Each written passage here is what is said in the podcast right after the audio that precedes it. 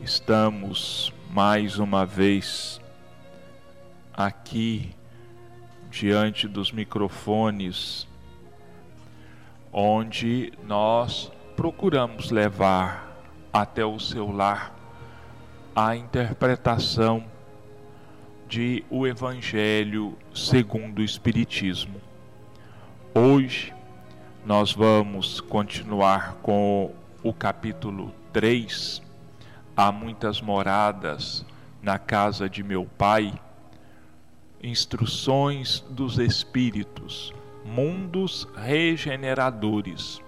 Santo Agostinho, Paris, 1862.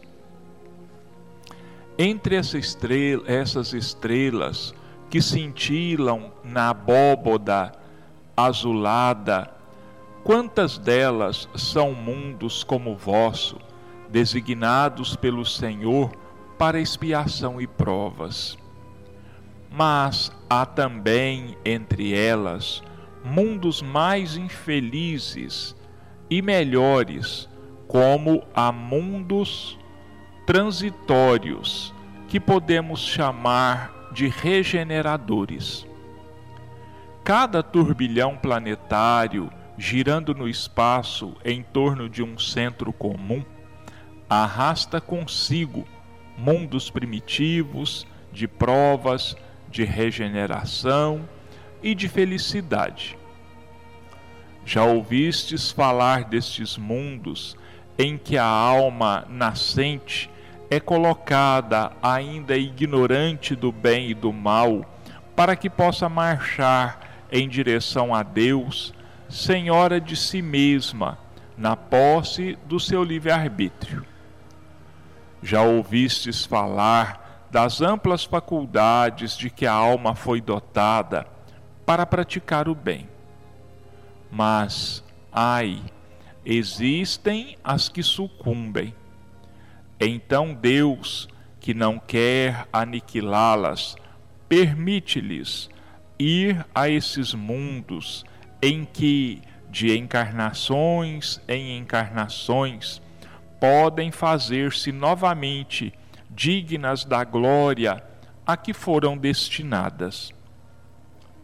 Os mundos regeneradores servem de transição entre os mundos de expiação e os felizes.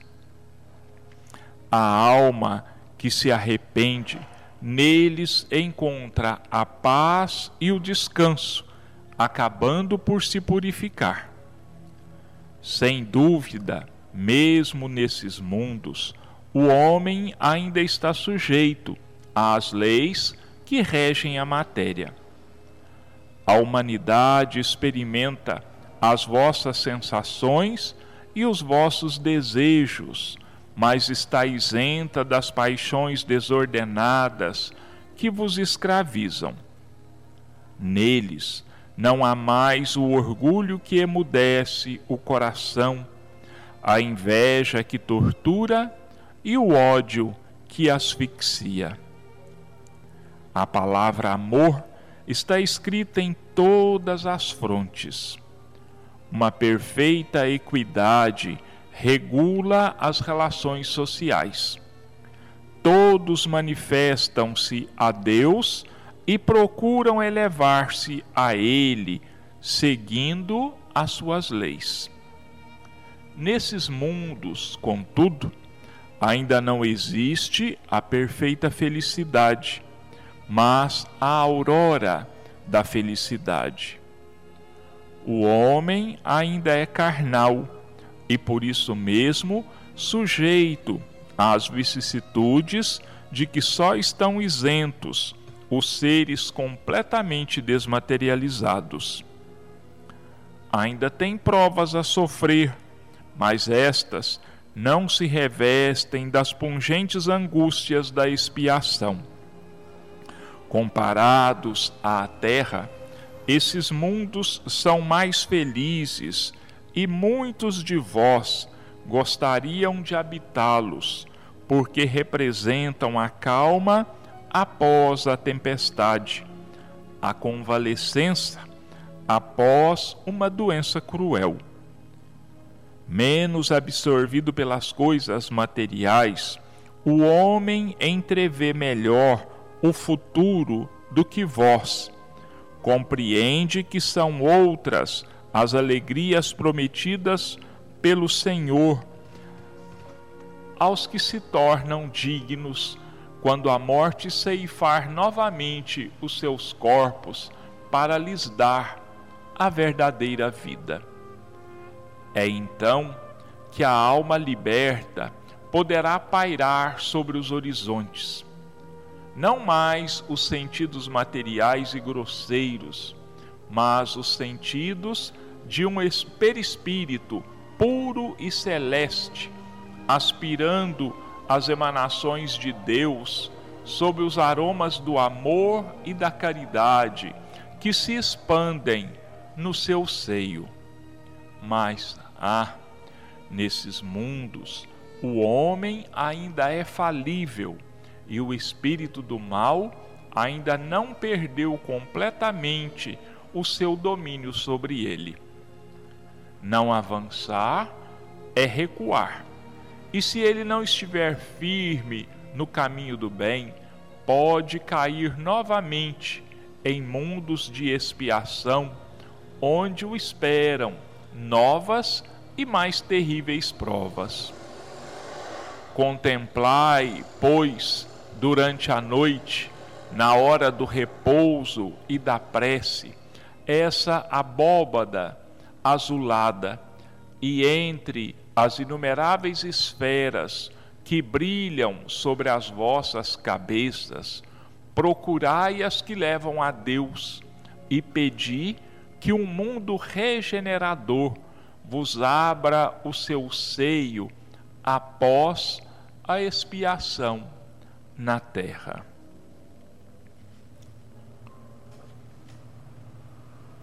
Meus irmãos, né? não é demais a gente lembrar né, as várias categorias de mundos habitados que existem no universo.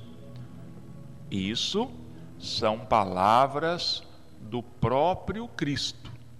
Há muitas moradas na casa de meu Pai.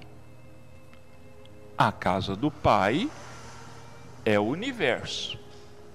As moradas são os mais variados tipos de estrelas e de planetas que estão semeados pelo infinito, né? muito distantes do nosso conhecimento às vezes e mesmo muito mais ainda das nossas vistas mas telescópios cada vez mais modernos, mais potentes, têm alcançado esses essas distâncias incomensuráveis e revelado para nós aqui na Terra a existência desses planetas.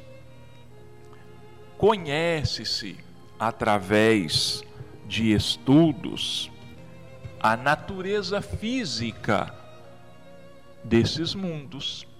Sabe-se que alguns são gasosos, outros são materiais, como a própria Terra, e assim por diante. Mas, se a classificação material desses mundos é conhecida, também nos são revelados pela doutrina espírita a classificação moral e espiritual desses mais diversos mundos espalhados por aí. Hoje nós vamos comentar um pouco sobre as instruções de Santo Agostinho sobre os mundos regeneradores, naquela escala em que nós já comentamos, os mundos regeneradores ocupam o terceiro lugar. Primeiro vêm os mundos primitivos, que a Terra já foi, mundo de provas e expiações, que a Terra é atualmente, e os mundos regeneradores, aqueles onde espíritos que já não têm mais débitos a quitar, aqueles que já estão mais ou menos quites com a própria consciência, vão habitar onde eles vão, vamos dizer assim, readquirir as suas forças, vão recobrar as suas forças, as suas energias. Como eu já disse aqui, são como estações de repouso, onde é, as pessoas que estão convalescendo de uma enfermidade longa, de uma enfermidade cruel, como chama o Santo Agostinho, também os espíritos vão para essas estações de repouso quando fazem por merecê-lo. Nessas estações, a vida é muito diferente da vida na terra, é muito melhor. Em se comparando à vida na terra, Santo Agostinho diz que é um mundo relativamente feliz, porque lá já não existem todas essas crueldades que existem na terra, não existem a guerra, não existe a fome. Os espíritos que lá estagiam já não têm mais ódio, nem inveja, já dominaram a vaidade. Então são espíritos que buscam mesmo reafirmarem os seus valores espirituais, buscam solidificar, podemos dizer assim, as suas conquistas, para que elas se tornem então plenas para cada um. Mas ele deixa claro: não existem a guerra, a fome, a miséria, mas lá os espíritos ainda habitam um corpo material. E se é matéria, esse corpo ele sofre modificações ao longo do tempo como aqui na terra nós envelhecemos, lá também existe a velhice. Não essa velhice tão trágica como existe aqui na terra, né? às vezes acompanhada de enfermidades cruéis, de expiações muito dolorosas. Não, lá não é assim. Também os espíritos que habitam os mundos de regeneração, eles não são santos.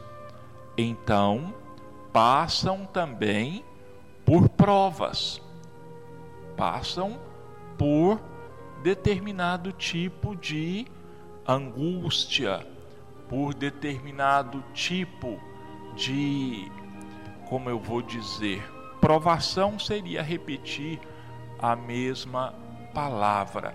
Vamos dizer assim, né? passam por testes para afirmarem as suas conquistas, mas ainda podem falir, podem não conseguir vencer as suas provas. E conforme o caso, são mandados de volta para os mundos de provas e expiações, para mais uma vez, na luta, no sofrimento e na dor, aumentarem as suas conquistas, fortalecerem a sua espiritualidade, vamos dizer assim.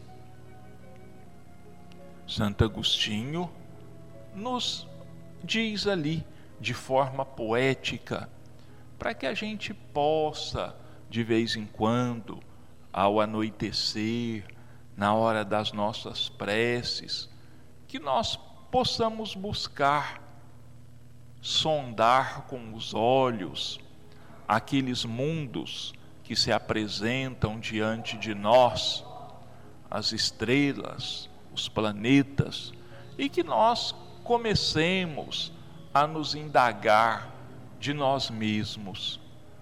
Quais serão os mundos entre os que eu vejo, aqueles que são os mundos onde os espíritos buscam a sua regeneração? Onde é que eles buscam o seu refazimento? Onde é que estão esses mundos? Quais são eles?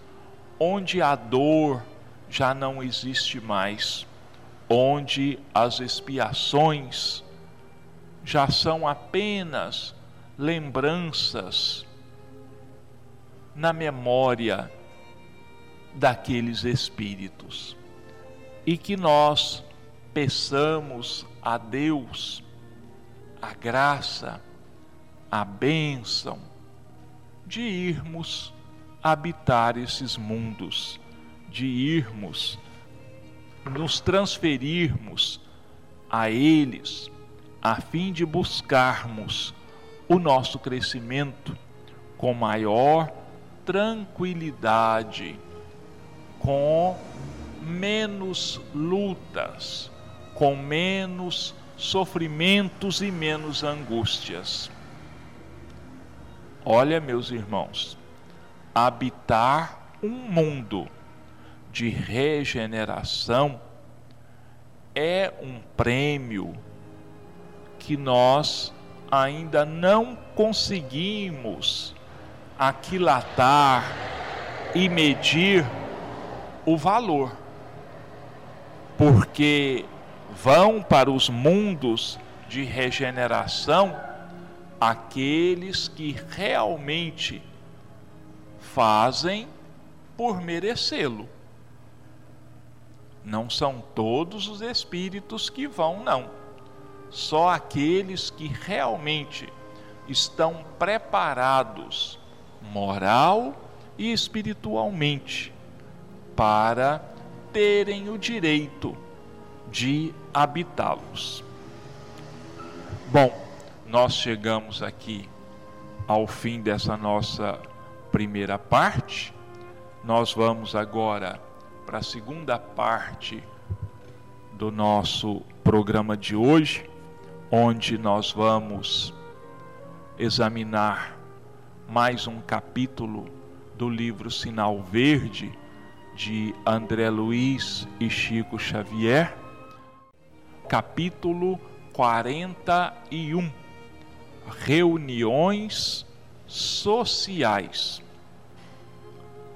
A reunião social numa instituição ou no lar deve sempre revestir-se do espírito de comunhão fraterna. Sempre que o espírito da maledicência repontar nas flores do entendimento amigo, procure isolá-lo em algodão da bondade sem desrespeitar os ausentes, e sem ferir aos que falam. As referências nobres sobre pessoas, acontecimentos, circunstâncias e coisas são sempre indícios de lealdade e elegância moral. Ignore em qualquer agrupamento quaisquer frases depreciativas que sejam dirigidas a você, direta ou indiretamente. Evite xistes e anedotas que ultrapassem as fronteiras da respeitabilidade. Ante uma pessoa que nos esteja fazendo o favor de discorrer sobre assuntos edificantes, não cochiche nem boceje, que semelhantes atitudes expressam ausência de gabarito para os temas em foco. Nunca desaponte os demais, retirando-se do recinto em que determinados companheiros estão com a responsabilidade da palavra ou com o encargo de executar esse ou aquele número artístico. As manifestações oratória, de oratória, ensinamento, edificação ou arte exigem acatamento e silêncio. Jamais rir ou fazer rir fora de propósito nas reuniões de caráter sério. Aproveitar-se cada um de nós dos entendimentos sociais para construir e auxiliar, doando aos outros o melhor de nós, para que o melhor dos outros venha ao nosso encontro. Olha, meus irmãos, a grande maioria de nós ainda pensa, ainda vê nas reuniões sociais, sejam elas de caráter público ou de caráter privado, nos lares dos nossos amigos, dos nossos conhecidos, companheiros de trabalho, nós ainda vemos essas reuniões como oportunidades de nos extravasarmos, de nos comportarmos de forma deselegante, de forma deseducada, sem percebermos que há a necessidade de respeitarmos o ambiente e as pessoas que nos rodeiam. Então, existem regras de comportamento que devem, que precisam ser observadas, que precisam ser obedecidas. Muito cuidado nos exageros com a bebida alcoólica, que nós muitas vezes pensamos que são comportas que se abrem para nós e que nós possamos despejar sobre aqueles que nos rodeiam os nossos preconceitos, as nossas opiniões desavisadas, de nós nos desfazermos momentaneamente dos nossos recalques, de nós falarmos, vamos dizer assim, colocarmos em tom de brincadeira as nossas verdades, ofendermos aos outros. Não é esse o momento. Se nós estamos em um momento desfrutando da palavra de alguma pessoa que esteja colocando para nós o seu conhecimento, as suas explicações e opiniões sobre determinados assuntos, nós precisamos manter um certo nível educado de comportamento. Nada de abrirmos a boca insistentemente, bocejando, conversando, fazendo a partes descaridosos sobre o assunto. É uma tremenda falta de respeito para com aquele que fala. Também nas apresentações artísticas, onde nós vamos assistir a uma apresentação teatral, musical, nós precisamos também nos mantermos em silêncio, em recato, em respeito a quem está fazendo a apresentação ou a representação, porque para subir ao palco, para mostrarem os seus dons artísticos, nós precisamos nos lembrar de que talvez tenham passado horas, dias ou mesmo semanas estudando, treinando, ensaiando, para que pudessem agradar plenamente a sua plateia.